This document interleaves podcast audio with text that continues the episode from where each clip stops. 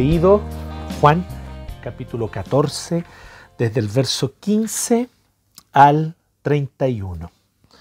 Eh, sin duda alguna, un texto que eh, tiene sus, sus, complejidades, un texto que tiene eh, bastante riqueza, mucha riqueza.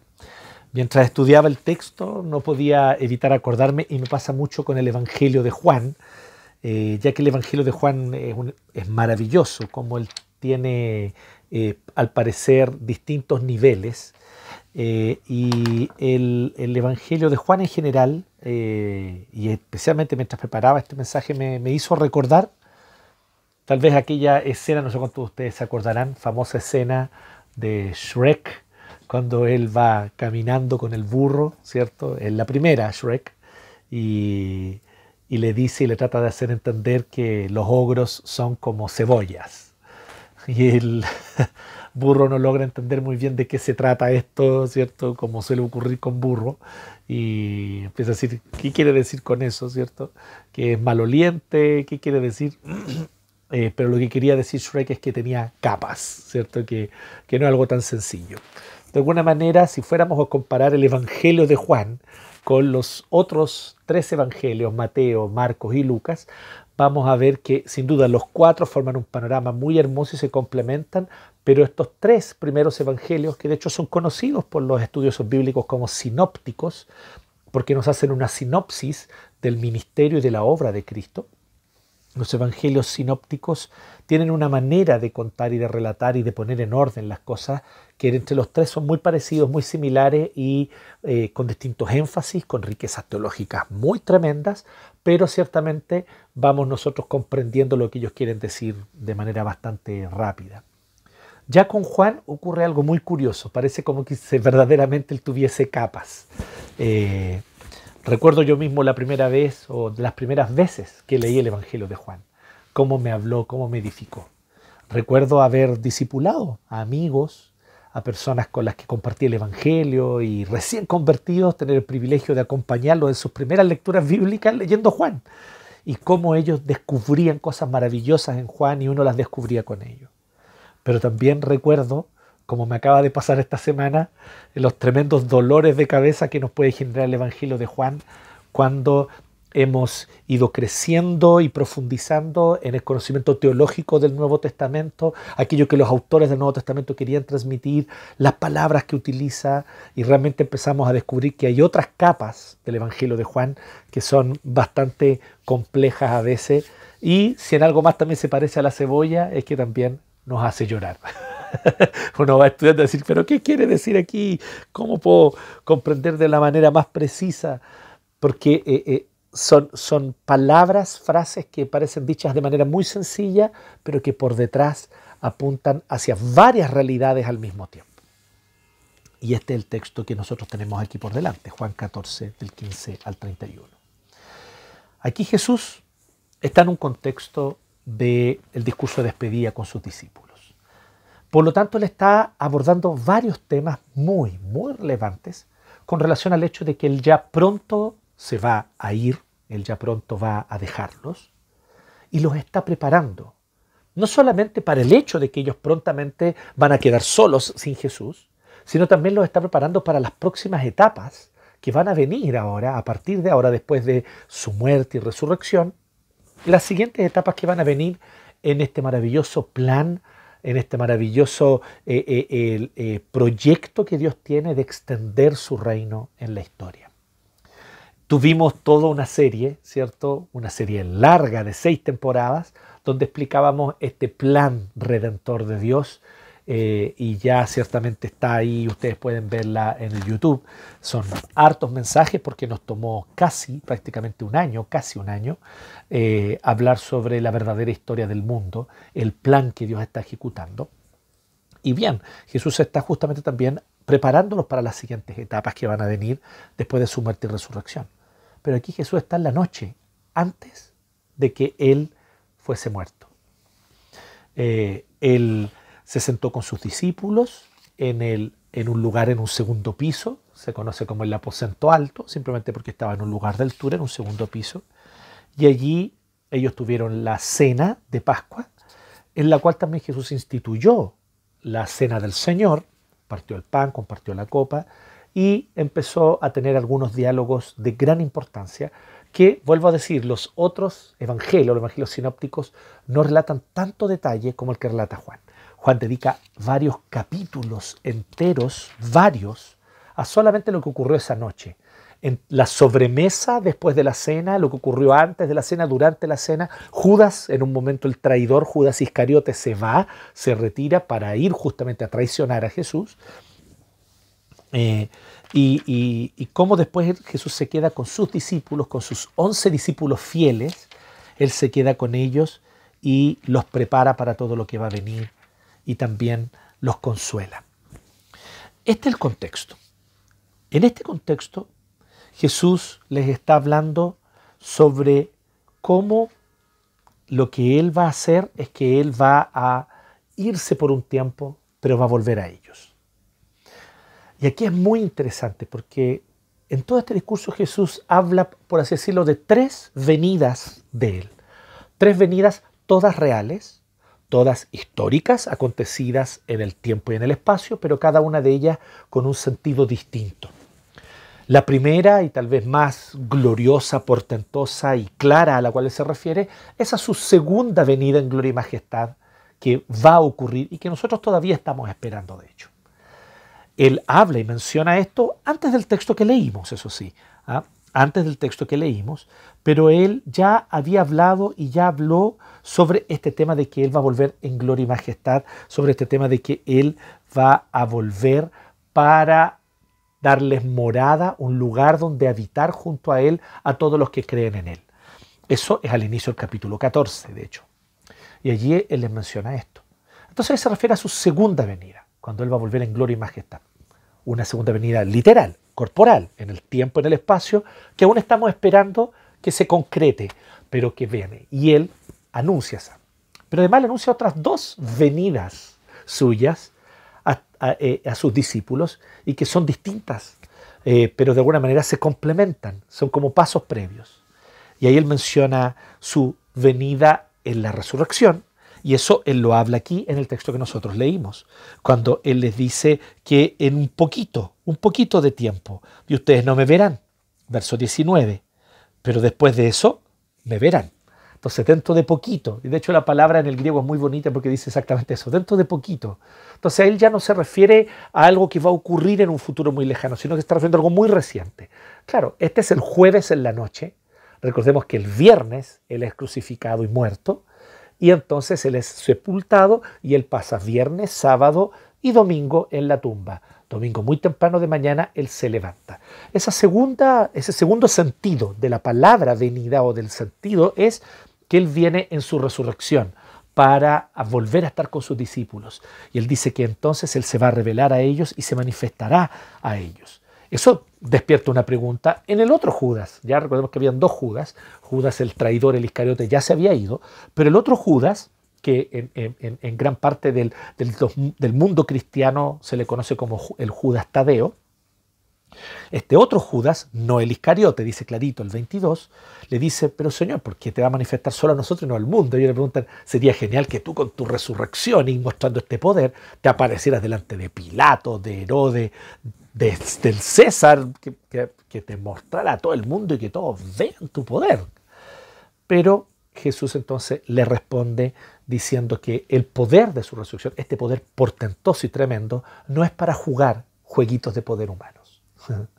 No es para seguir las reglas de los jueguitos de poder humanos. Que Jesús está aquí para producir una nueva realidad, para producir una nueva creación y por lo tanto el poder de su resurrección no va a ser para hacer gala de él delante de los otros poderes, cosa que cualquier ser humano caído como nosotros haría, ¿no? Con un poder extraordinario. Aprovecharíamos de hacer gala delante de nuestros enemigos, del tremendo poder que ahora tenemos.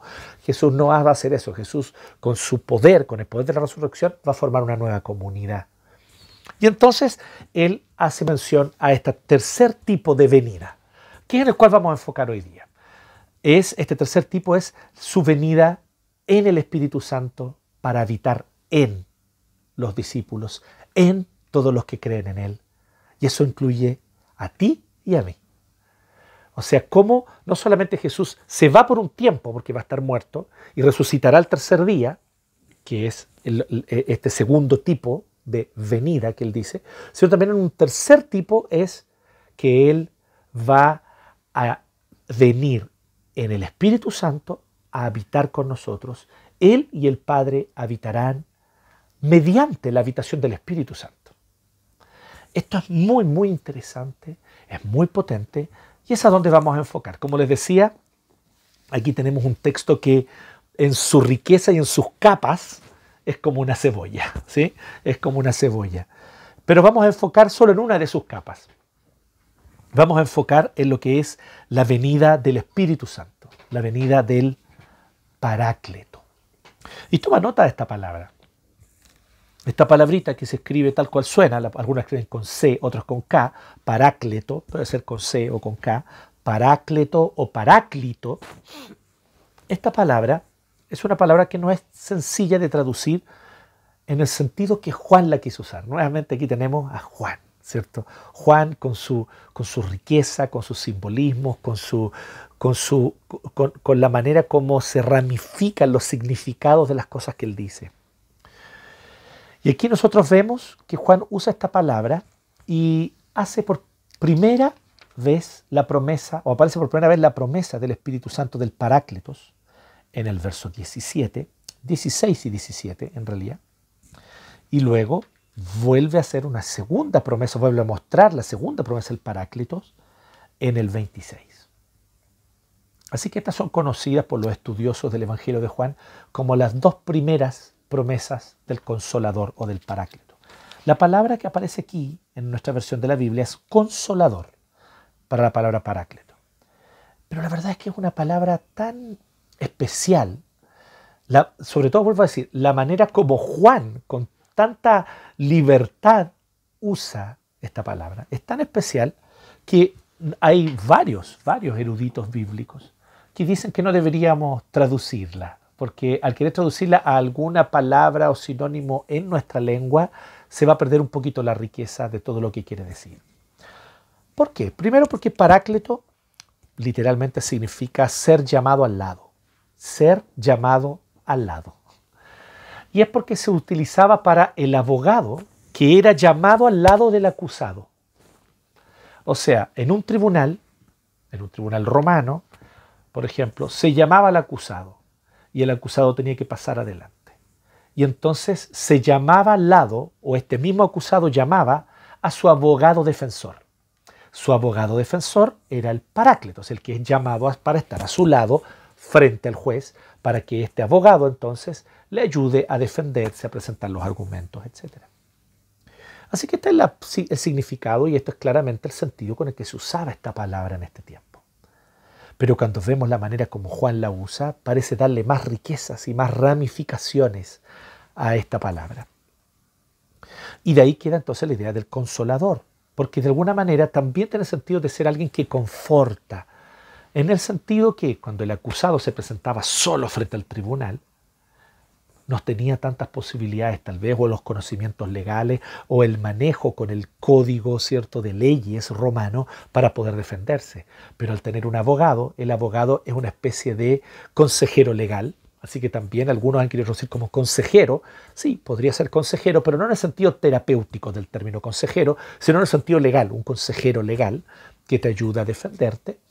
Pero también eh, es aquel abogado que se pone al lado tuyo para poder eh, eh, eh, presentar de manera correcta los argumentos. Y esto evidentemente implica un alivio, un conforto, ¿cierto? Un confort, un, un, consuelo. Así que en este sentido, también, por eso de ahí viene la costumbre de traducirlo como consolador, una costumbre muy antigua que viene desde la antigua versión de la Reina Valera del 60 y que aquí en la NBI también está con esa palabra. Sin embargo, es más que simplemente alguien que consuela. Es alguien que está a tu lado para acompañarte, para guiarte y para ayudarte a enfrentar las dificultades de la vida. Por lo tanto, este es otro paráclito. Así lo llama literalmente. Verso 16. Y yo pediré al Padre, dice Jesús, y Él les dará otro paráclito. ¿Por qué otro paráclito? Porque Él es el primer paráclito. Todo esto tiene mucho que ver con lo que vimos en el mensaje pasado. Si tú no has visto el mensaje pasado, velo, está en el canal de YouTube para que puedas entender a qué nos referimos. Jesús es nuestro sustituto que se pone delante de nosotros, no solo al lado, sino delante de nosotros en el tribunal de Dios, para que nosotros no seamos juzgados. ¿Y qué es lo que Él hace? Él toma nuestro pecado y lo carga a Él, y Él fue al juicio en nuestro lugar, Él sufrió el castigo y la condena en nuestro lugar para que nosotros pudiésemos recibir perdón y salvación. Bueno, Jesús es el primer paráclito, Jesús es el primer abogado. De hecho, el mismo apóstol Juan lo usa así en su primera carta, en el capítulo 2, verso 1 de primera de Juan. Él dice que nosotros tenemos a Jesucristo como abogado delante del Padre por nosotros. Ella usa la palabra en griego paráclito. Así que sin duda Jesús es el primer paráclito. Pero también nosotros tenemos que ver y podemos ver que aquí es especialmente utilizado el título para el Espíritu Santo pero de una manera distinta. Ya no es simplemente con connotaciones legales, no es simplemente eso. Aparte desde ahí el sentido de la palabra, pero va más allá. Tiene que ver con aquel entonces que te guía, que te orienta. Tiene que ver también con aquel que está junto contigo, que no te deja solo. Se dice que los mejores abogados defensores son esos. Los mejores abogados defensores son aquellos que no simplemente hacen la pega porque hay que hacerla. Eh, eh, eh, existen estos algunos sistemas judiciales, perdónenme la ignorancia, los amigos del derecho ahí que son parte de la iglesia, pero no, sé, no sé cuántas garantías provee nuestro sistema chileno, pero hemos visto en, en, las películas gringas norteamericanas donde se le provee a la persona de una defensa, ¿cierto? Y muchas veces hay abogados defensores, ¿cierto?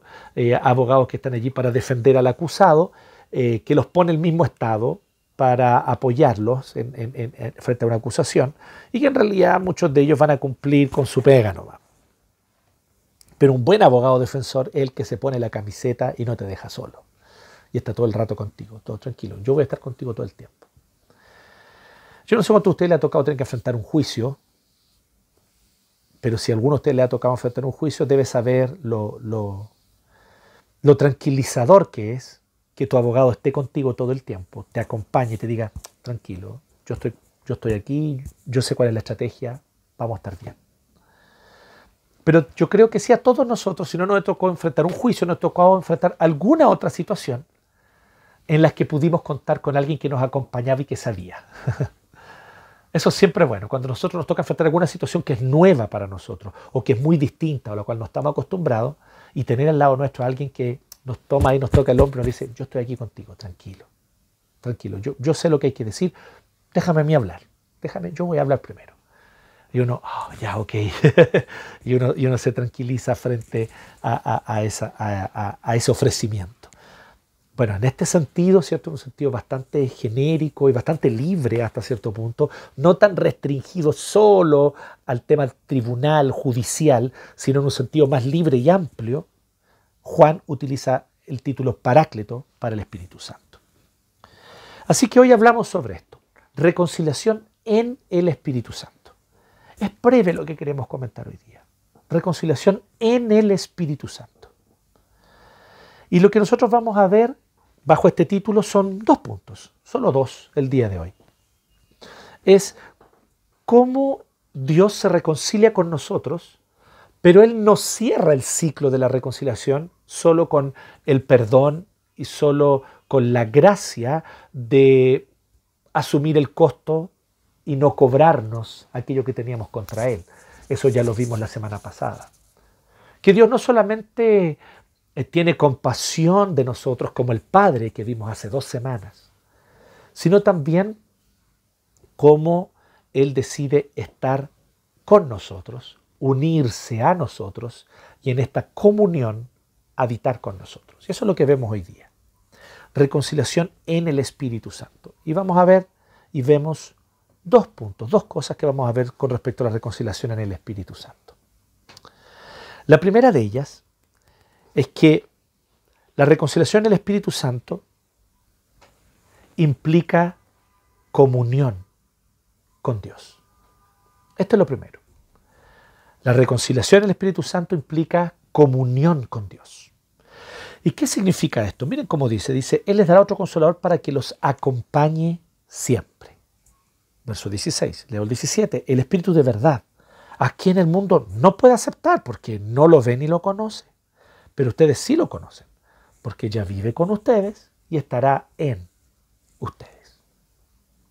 Es muy interesante porque Él dice que Él va a habitar con sus discípulos, y esto se extiende por consecuencia a nosotros también que creemos, que Él va a habitar, que va a habitar con sus discípulos mediante el Espíritu Santo. Y no solo Él, sino el Padre.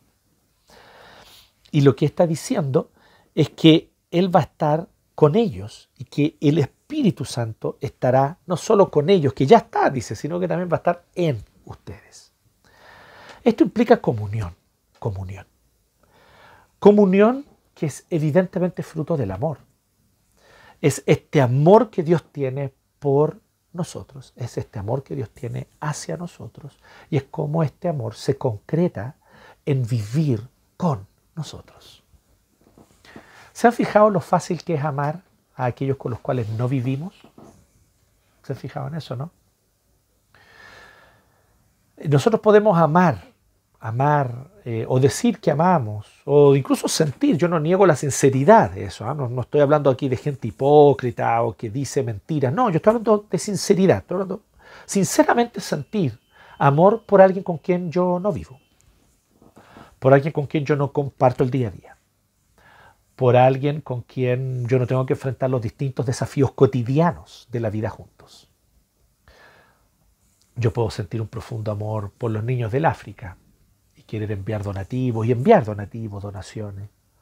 Tal vez visitarlos, hacer un trabajo eh, eh, eh, de dos, tres meses, ir para allá, construirles pozos.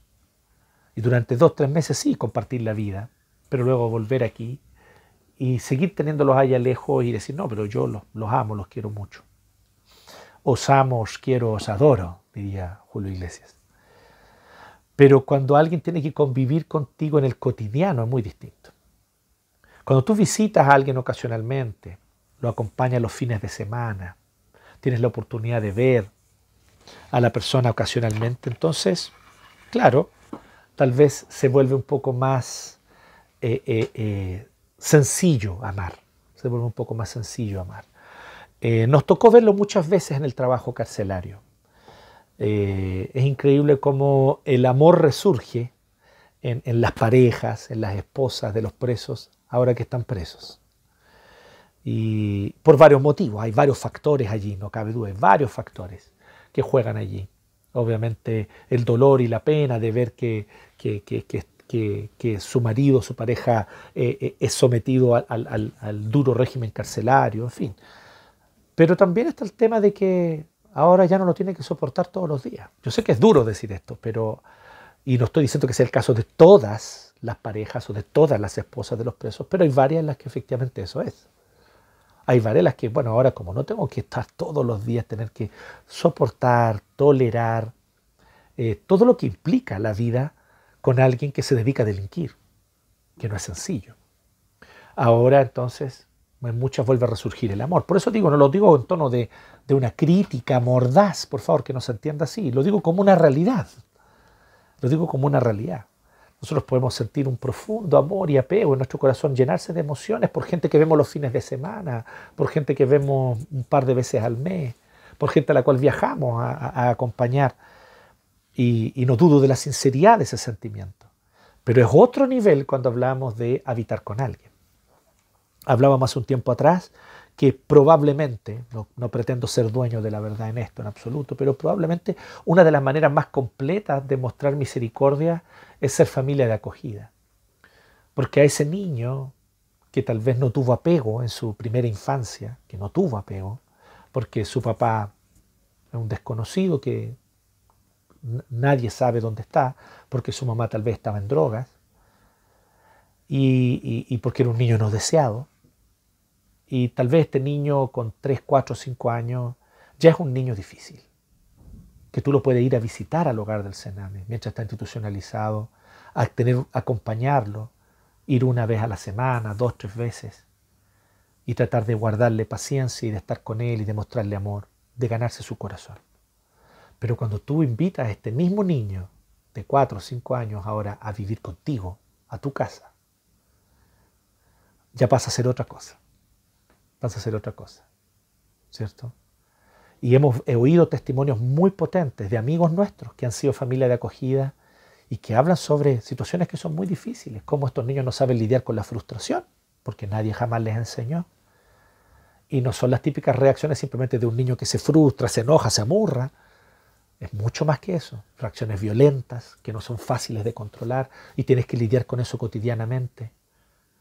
Entonces nosotros estamos hablando de un amor que llega a un nivel más profundo. Vuelvo a decir, no es que lo otro no sea amor, pero es un amor que aunque sincero, eh, presenta menos desafíos.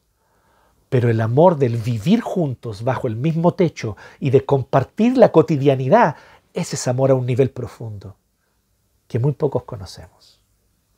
Recuerdo aquí a nuestro querido amigo George, George Phillips, cuando él me contó en una ocasión una decisión que él estaba tomando como joven, soltero, con un llamado misionero. Todavía no conocía a Lisette, eh, o no sé si la conocía, pero no habían empezado una relación.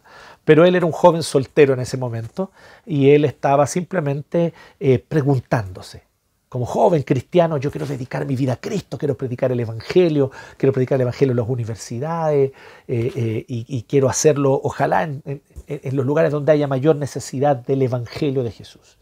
Y con este deseo, él, él, se empezó a preguntar si debía o no casarse. Porque él pensaba, si yo soy soltero, al servicio del Evangelio, voy a poder viajar por todos lados, voy a poder ir a todos los lugares, voy a poder ir, eh, eh, viajar con facilidad si se me requiere. Oye, necesitaba alguien que se quede cuatro meses, eh, agarra las maletas, mete unos cuantos ropas, ¿cierto? Y se va, y se va por cuatro meses. Pues las ventajas, ¿cierto? Como las que tenía el apóstol Pablo, por ejemplo, ¿no? Que era un misionero célibe. Entonces él estaba cuestionándose esto. Y llegó a sus manos un libro que hablaba o que abordaba este tema. Y él me comentó que él se acuerda claramente lo que el libro decía. y eso lo impactó profundamente y lo ayudó a tomar una decisión.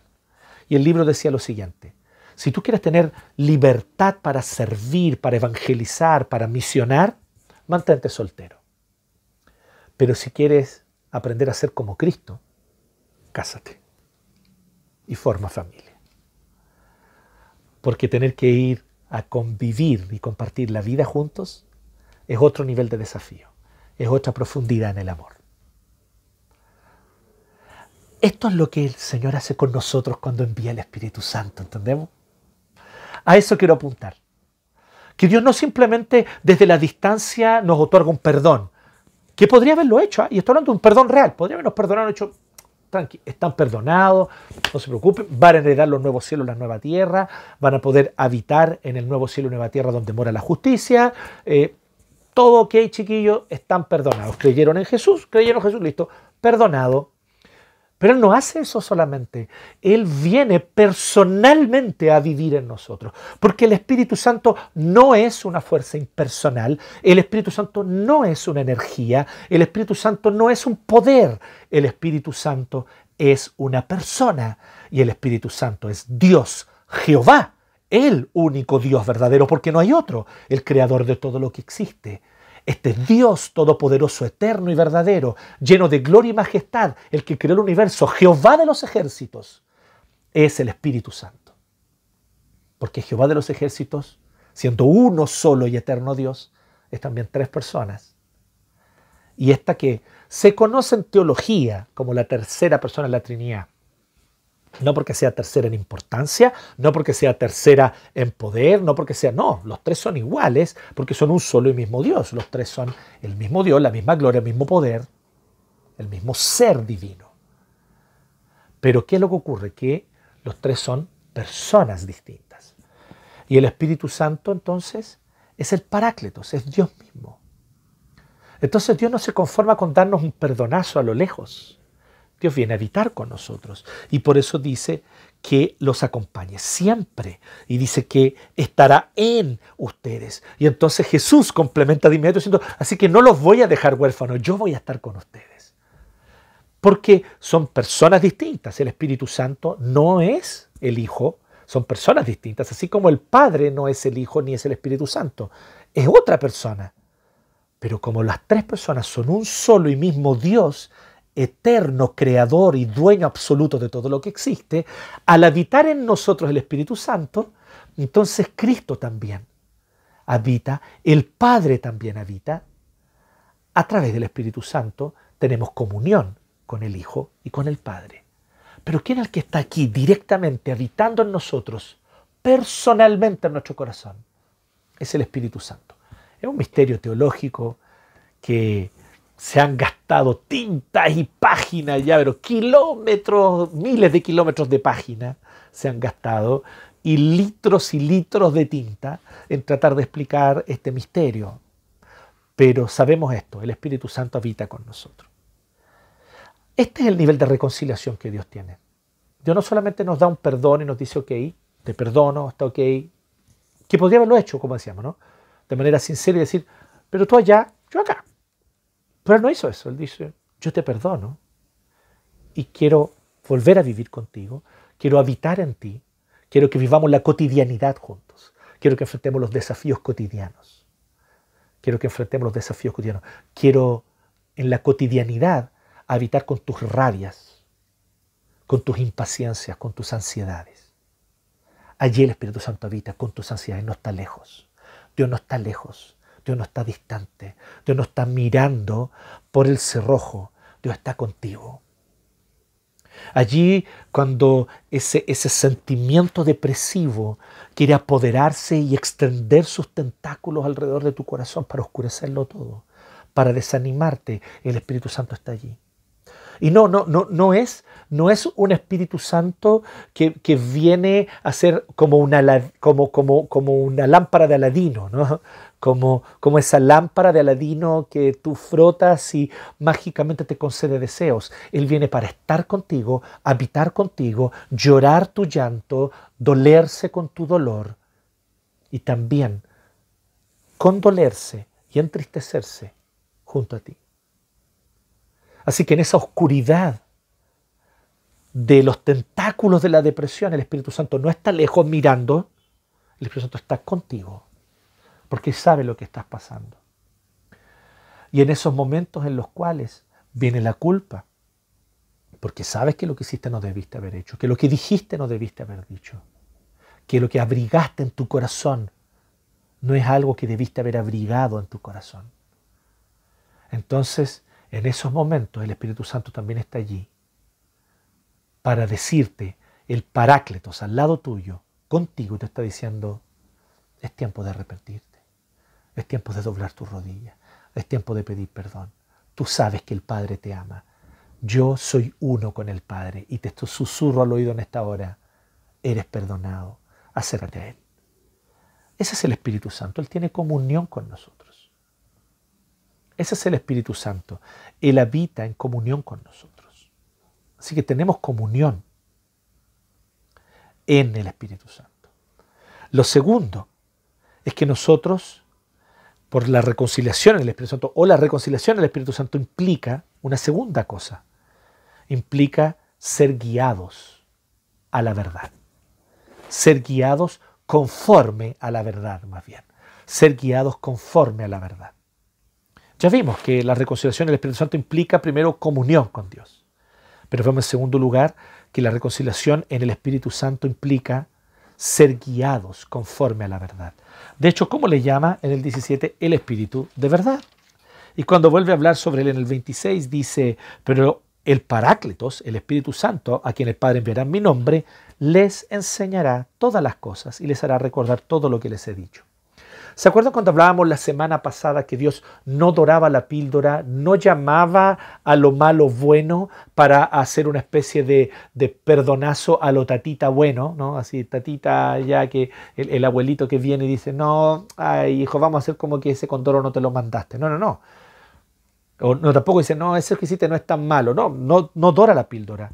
Lo malo, malo, lo pecaminoso, pecaminoso pero que justamente reafirmando su justicia, que Cristo asume el costo y nos justifica, solo por gracia mediante la fe, eso lo hablamos la semana pasada. Bueno, aquí viene claramente una, una extensión, una implicación de esto, pero ahora para nuestra cotidianidad. Si estamos hablando de que el Espíritu Santo es Dios habitando en nosotros y con nosotros en la cotidianidad, pues bien, ahora quiero que veamos que el Espíritu Santo también es el que nos guía conforme a la verdad. Porque muchas veces nosotros estamos súper convencidos que en realidad lo que yo hice no es tan malo.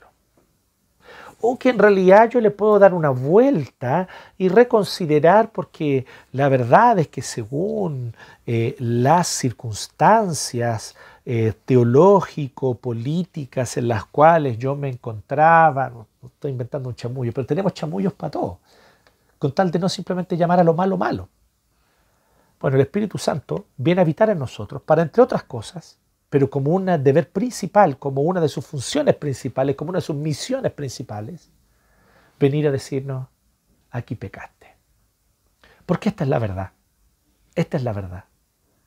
Que esto no es conforme al plan de Dios, que esto no es conforme al diseño de Dios. Porque aquí está la verdad. Que eso se llama fornicación y es pecado. Que eso se llama robo y es pecado. Porque esta es la verdad. La verdad es que esto se llama blasfemia y es pecado.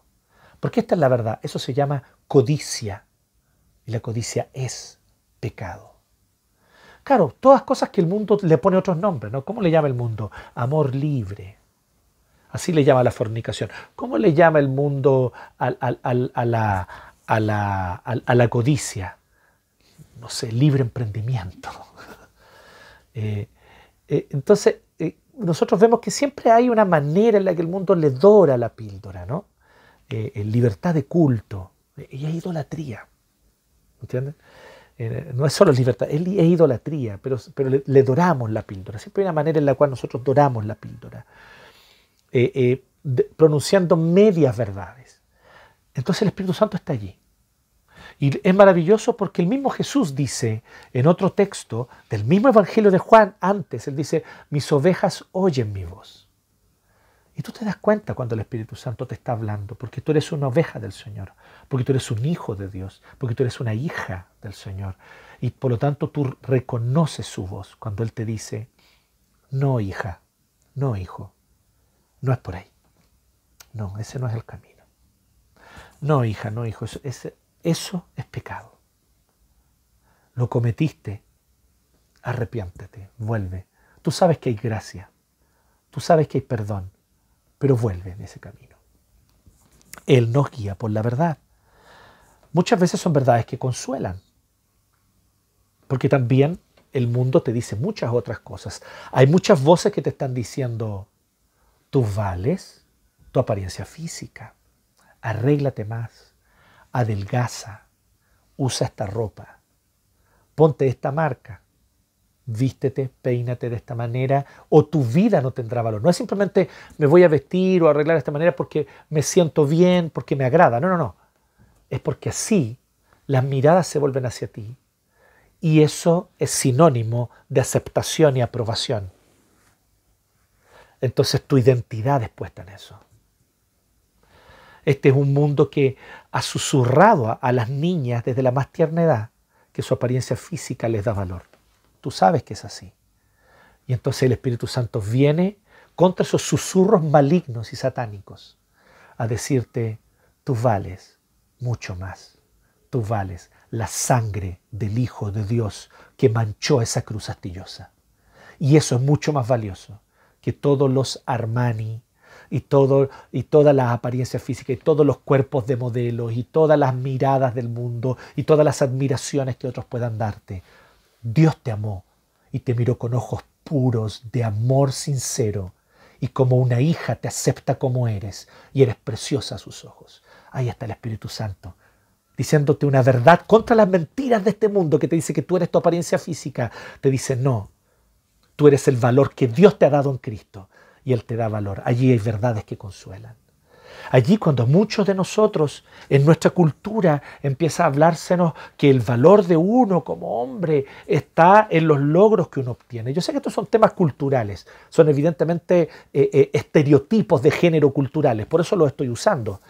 Creo que hay una crítica clara a la luz de la escritura a esos estereotipos de género. Y uno de ellos es este, que tú eres hombre y tu valor como hombre está en los logros. ¿Cómo están tus logros? ¿Cómo está tu cuenta bancaria, que es demostración de tus logros? ¿O cómo está tu nivel de consumo, que es demostración de tus logros? Tengo que demostrar que tengo un cierto nivel de consumo. Así que vamos endeudando, vamos dándole dura la línea de crédito a la tarjeta. Y entonces nos vamos aprisionando en la angustia, sin poder dormir, porque tengo que demostrar a los demás que mi valor está en cuántos logros he obtenido, o logros profesionales, o logros académicos, o logros intelectuales. Al final también pueden parecer mejores, pero no son mejores, son también una forma de querer validarme y hallar mi identidad fuera de Cristo. Y entonces el Espíritu Santo viene contraculturalmente y te dice, no, hijo, tú no eres tus logros, tu valor no está en tus logros, tú eres un hijo de Dios amado por gracia. Tu valor está en esa sangre preciosa que se derramó en ese Golgota. Ese es el valor. Así de tanto vales. Y solo una gota de esa sangre vale más que ser el más exitoso dueño de los mayores imperios multinacionales de este mundo. Nada, nada tiene el valor que esa sangre tiene en este universo. Porque es la sangre del Hijo de Dios. Y tú vales eso. Ese es el precio que Dios te puso. Entonces, no son solo verdades que confrontan e incomodan, ¿se fijan? Son también verdades que consuelan. Son también verdades que aclaran la vista. Son verdades que aclaran el corazón cuando está confundido, nublado, nebuloso.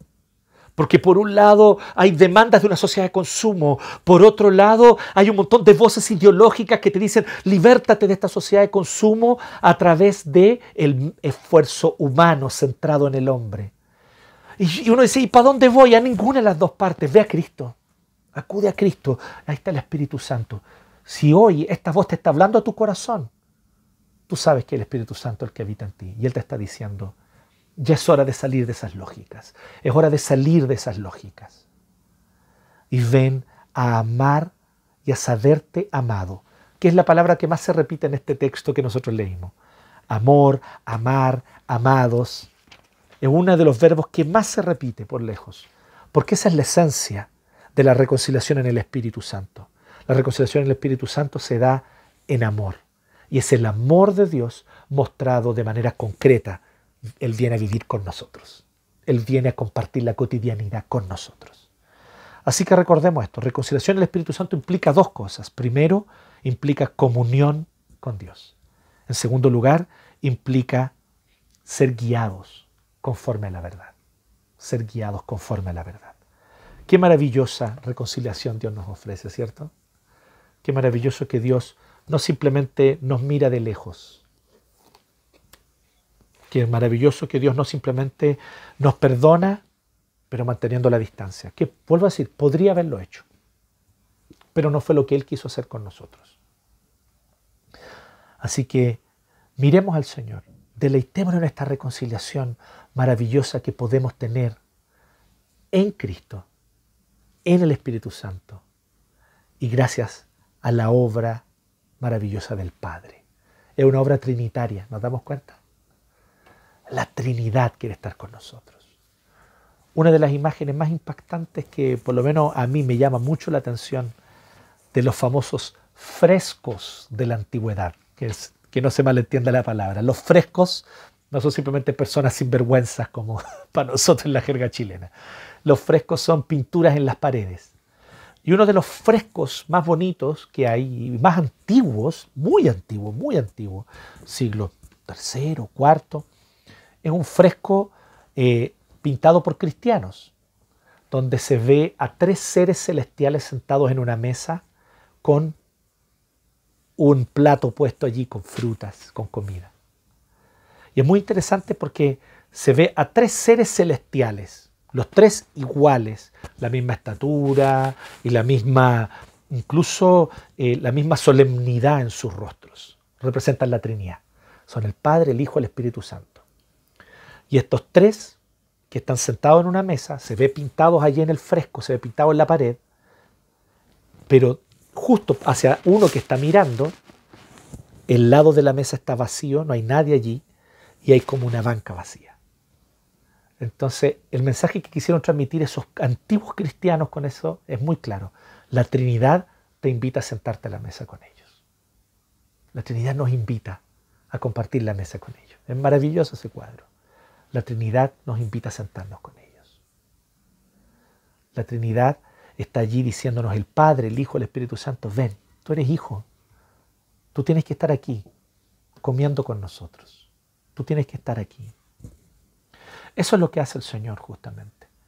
Y eso es lo que Él hace cuando el Padre, con compasión, corre a abrazarnos y nos recibe, o sale de la fiesta a buscarnos porque nosotros estamos muy enojados, porque somos muy moralistas y muy correctos, ¿cierto? Y yo no participaré de esas cosas porque yo soy muy correcto. Y va el Padre a buscarnos amorosamente. Es decir, nos ven, hijo, ven a la fiesta. El Hijo, que asume todo el sacrificio valientemente, que con el amor más descarnado y crudo está dispuesto a enfrentar la peor de las violencias, y de hecho la enfrentó, desangrándose sobre una cruz para darnos salvación. Así se reconcilia con nosotros, de forma valiente, potente. Y el Espíritu Santo, que viene a habitar en nosotros que no nos deja huérfanos, que se queda con nosotros, que vive con nosotros, que come con nosotros, que nos aguanta la rabia, las ansiedades, las depresiones, pero que también nos sonríe en las alegrías y nos regocija el corazón, porque no nos deja solos con su verdad, con la verdad de Dios. Es una obra de la Trinidad la reconciliación. Demos gracias al Señor por su maravillosa obra de redención a nuestro favor. Oremos. Gracias te damos, Señor. Gracias, Padre. Gracias, Hijo. Gracias, Espíritu Santo. Oramos a ti, Dios, Dios trino, Dios verdadero. Y en esta hora, Señor, especialmente nos dirigimos a ti, Santo Espíritu, que habitas en nuestro corazón, que habitas en medio de tu iglesia, que nos has conformado como una nueva comunidad. Gracias, Santo Espíritu. ¿Qué podemos decir, Señor? Tú has tenido una paciencia inmensa con nosotros. Tú nos conoces en el cotidiano y has visto las, torpezas que cometemos, los, pecados que son una verdadera vergüenza. Y, y tú has visto, tú sabes, oh Dios, que los hemos cometido. Pero aún así extiendes tu mano amorosamente para que no dejemos de tener comunión contigo, de habitar junto a ti y de ser consolados por ti que eres el Parácletos de ser confortados por tu presencia al lado de nosotros, junto a nosotros, habitando día a día en nosotros. Gracias Santo Espíritu por habitar en medio nuestro. Gracias Santo Espíritu por habitar con tu pueblo. Gracias Santo Espíritu por esta misericordia que no merecemos. Porque teniendo un corazón tan sucio y desordenado, tú aún así te dignas a vivir aquí. Y vas ordenando día a día, vas limpiando día a día con gracia maravillosa. Gracias Señor, en el nombre de Jesús. Amén.